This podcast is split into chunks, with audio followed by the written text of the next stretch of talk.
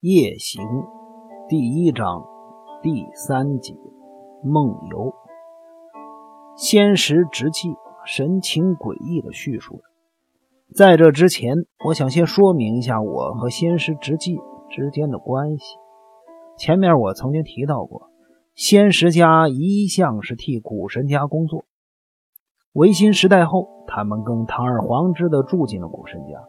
世代担任古神家的家臣或者是管家。到了仙石直纪的父亲仙石铁之进这一代，更拥有了实际上支配古神家族的总管地位。因此，仙石直纪在物质上是从来不会缺乏的。他在学生时代就以奢侈浪费出名。战后，很多有钱人因为财产税而陆续宣告破产，古神家族却没有受到丝毫的影响。这是因为古神家族在乡下有一大片的呃山树林，战后的情景反而比战前更好。对古神家族来说，闲时之际多用点钱根本不算什么。仙石直纪虽然花钱花得很凶，但是他自己从来不认为自己在乱花钱，也不觉得自己有奢侈到像王公贵族那般地步。他辩解说自己花钱是有目的的，更不希望他被看作一个只会花钱的败家子。我和仙石直纪在学校里认识，我们念的是同一所私立大学的文学部。我自幼就立志要当一个作家，仙师直纪则没有特定的志向，他只是想找一个比较容易进去的学校而已。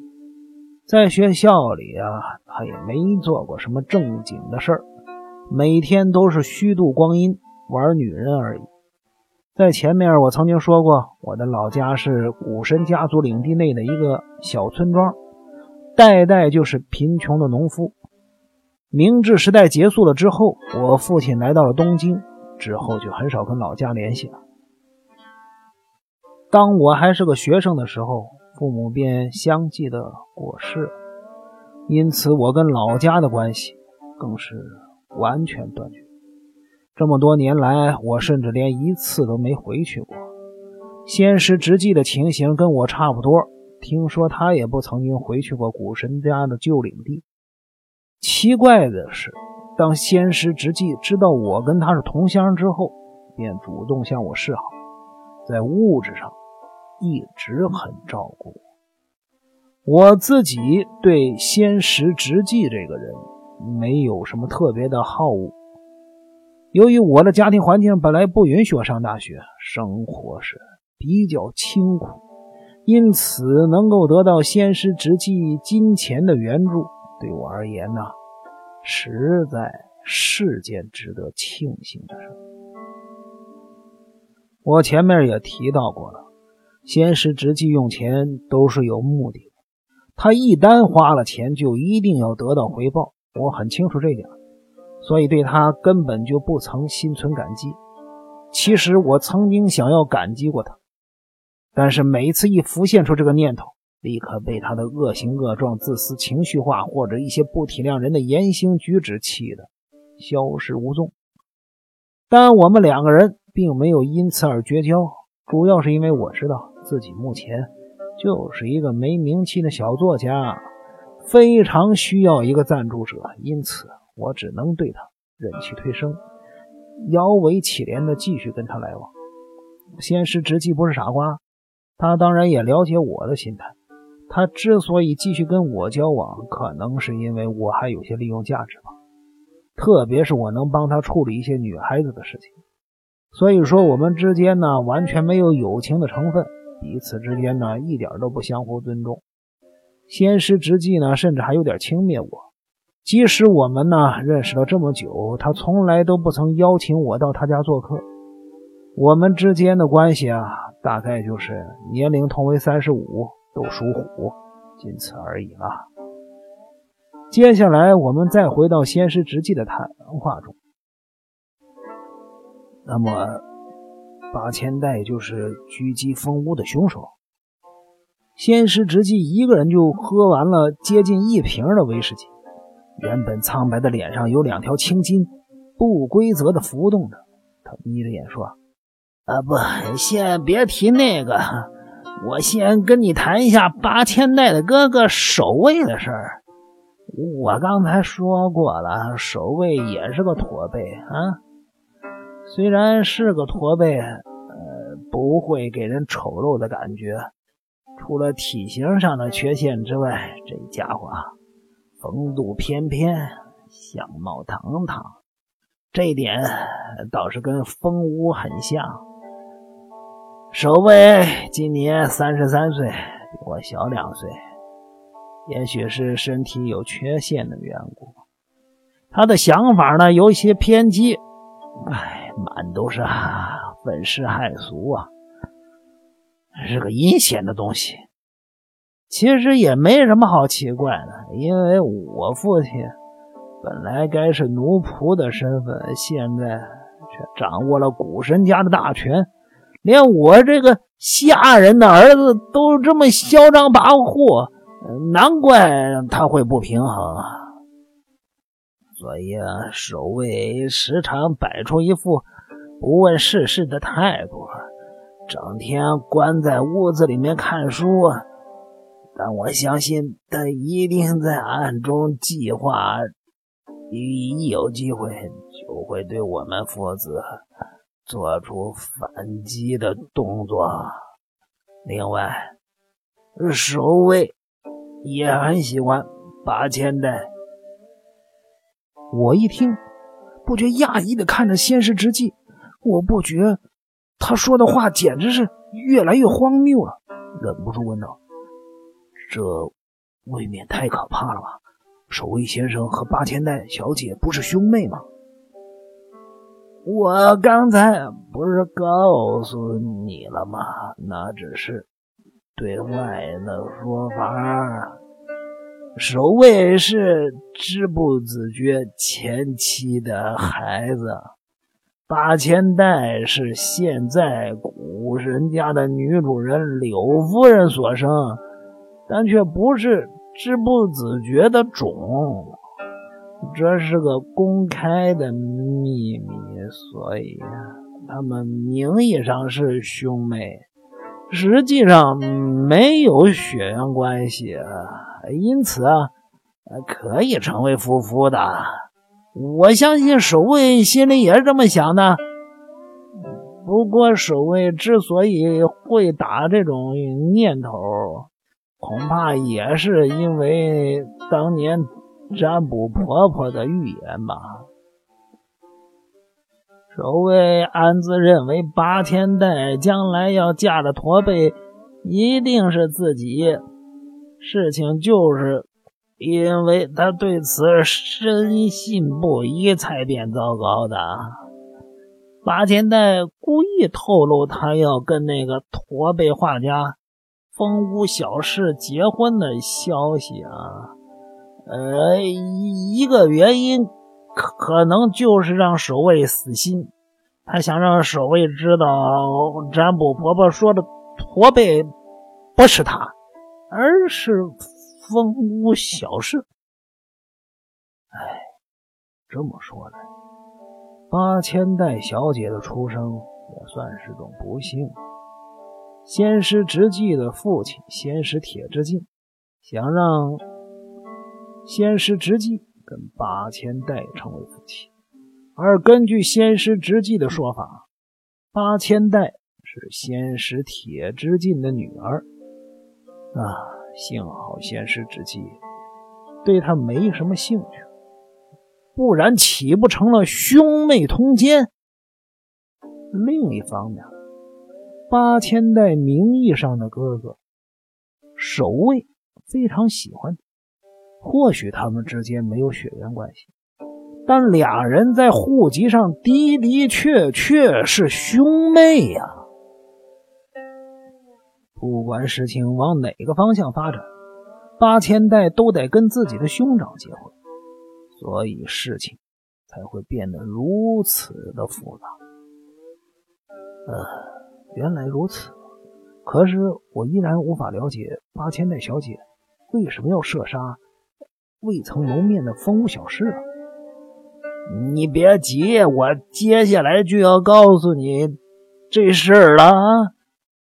仙师直气的声调变得有点怪，他刚刚一口气说了一大堆话，几乎快要喘不过气来。即便是如此，他似乎更着急想继续讲下去。闪闪发亮的眼眸散发着热火，模样变得十分的骇人。看来仙师之气可能真的醉了。而事实上啊，他做了一个用小狗舔舌头、舔嘴唇的动作，继续说道：“哎，那是去年夏天的事儿。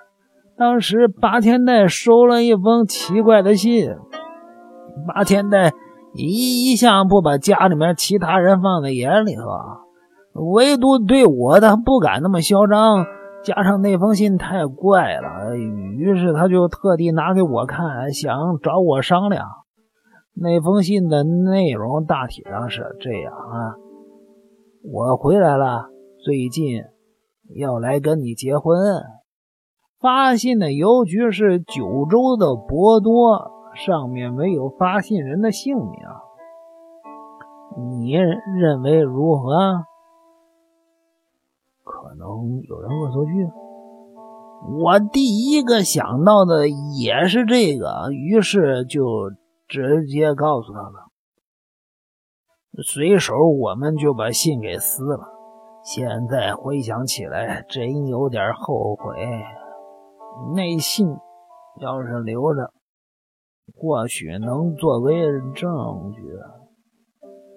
没想到，大约一个月以后，八千代又收到了类似的神秘信函。这次发信的邮局是京都，内容稍有不同。上面写着：“你还记得占卜婆婆的预言吧？你命中……”注定要成为我的妻子。呃，上头还是没写发信人的姓名。啊！我惊讶的睁大了眼睛问：“这事情看上去不简单呐，你怎么处理这封信呢？”，还是撕了。哎，这实在是太可惜了。呃，是啊，我现在想起来就有点可惜。可是当时我很生气，八千代都显得有点歇斯底里，拿起信来就撕得粉碎了。后来有来信了，没错，这次发信是东京都内的邮局发过来的。我们觉得这事太古怪了，于是这次我们把信留下来做证据。你瞧，就这这封信。仙师直纪从口袋里抽出一个日式信封，我可以看出信封上的邮戳有“东京”两个字，除此之外就没有其他的痕迹可寻了。我可以看一下内容吗？你看看吧。我从信封里抽出来一张便条纸和一张包着薄纸的相片。便条纸上是这么写的：“我已经到东京来见你。”相片中的人就是我，至于也大致可以了解。因为是收到这封信的第三天晚上，八千代就偶遇到了风屋，所以说八千代一定认为风屋就是那个写匿名信的驼背男人，因此一时情绪激动才会失控的开枪射击。啊，这样子解释的话。八千代的异常行动呢，啊，就不难理解。对八千代而言呢，驼背就等于是一个可怕的噩梦，在他的内心深处，一定很想消灭掉世界上所有的驼背男子。尤其是在他收到了匿名信不久之后，就遇到了一个驼背男子，难免就会失去理智。换做是一个个性比较软弱的女子啊，说不定。还会当场昏倒呢，但是八千代不单没有昏倒，反而采取了积极的行动，真是让人不可思议。话说回来，这个奇怪的事情，本来什么事儿都能发生，又何必大惊小怪呢？我们现在知道了八千代小姐射杀风屋小师的理由了，但是她为何要跟风屋结婚呢？莫非她经过了这件事之后，反而跟风屋成为了朋友？没错啊，这事发发生之后，八千代在报纸上知道了风无小事这个人的事儿，认为自己可能是认错人了。后来又知道他的种种传闻，对他产生了兴趣。八千代就是这种女人。他总是见一个爱一个，甚至还能若无其事的佯装是冯屋的爱慕者，跑到医院去看他。我的眼睛瞪得圆滚滚的。可是这不是很危险吗？要是被别人认出他是开枪射击冯屋小师的女人，嗯，八千代对这点有绝对的自信。嗯，这也是我最近才留意到的。八千代为了怕被人发现是自己开枪射击的风屋，他每次出门都改变造型。现在的化妆技术很厉害，不论是眉毛的画法、假睫毛的使用、口红的涂法。头发的颜色，脸颊要变大变小都行。呃，即便要打扮成个外国人的样子，也不是件很困难的事。呃，况且八千代对化妆术一向还有研究。她是个奇怪的女人，这造型总是千变万化。原来如此啊！可是风屋这种男人应该没那么容易上当吧？或许他已经发现了事实的真相，却装作不知道。嗯，也有可能。仙石，你告诉我这些事儿，肯定希望我帮你什么忙吧？没错，呜呜的。仙石直纪忽然间将身体凑上前来，低声对我说。其实，王姑那家伙已经在我家住了一个星期了，而且还是八千代招待他到古神家玩的。那家伙简直是旁若无人，他还把八千代当做情妇来看待，连我都看不过去了，更别提守卫有多生气。他俩都是驼背，彼此针锋相对，勾心斗角。就连一向我行我素的八千代，最近也担心是否会发生什么事儿啊。嗯，但是在事情还没发生之前，也不可能向警察报案呢。最近我正好跟八千代谈到你，呃，所以他马上让我找你过去。女人真傻，以为侦探小说家就跟小说中的名侦探一样聪明。哎，真是笨蛋呐！哈哈，嗯，仙师直纪发出了一阵嘲弄的笑声，而我只能默默的承受着他的善笑。虽然我不愿意承认，但是我乌代银泰毕竟只是一个默默无闻的三流侦探小说家而已。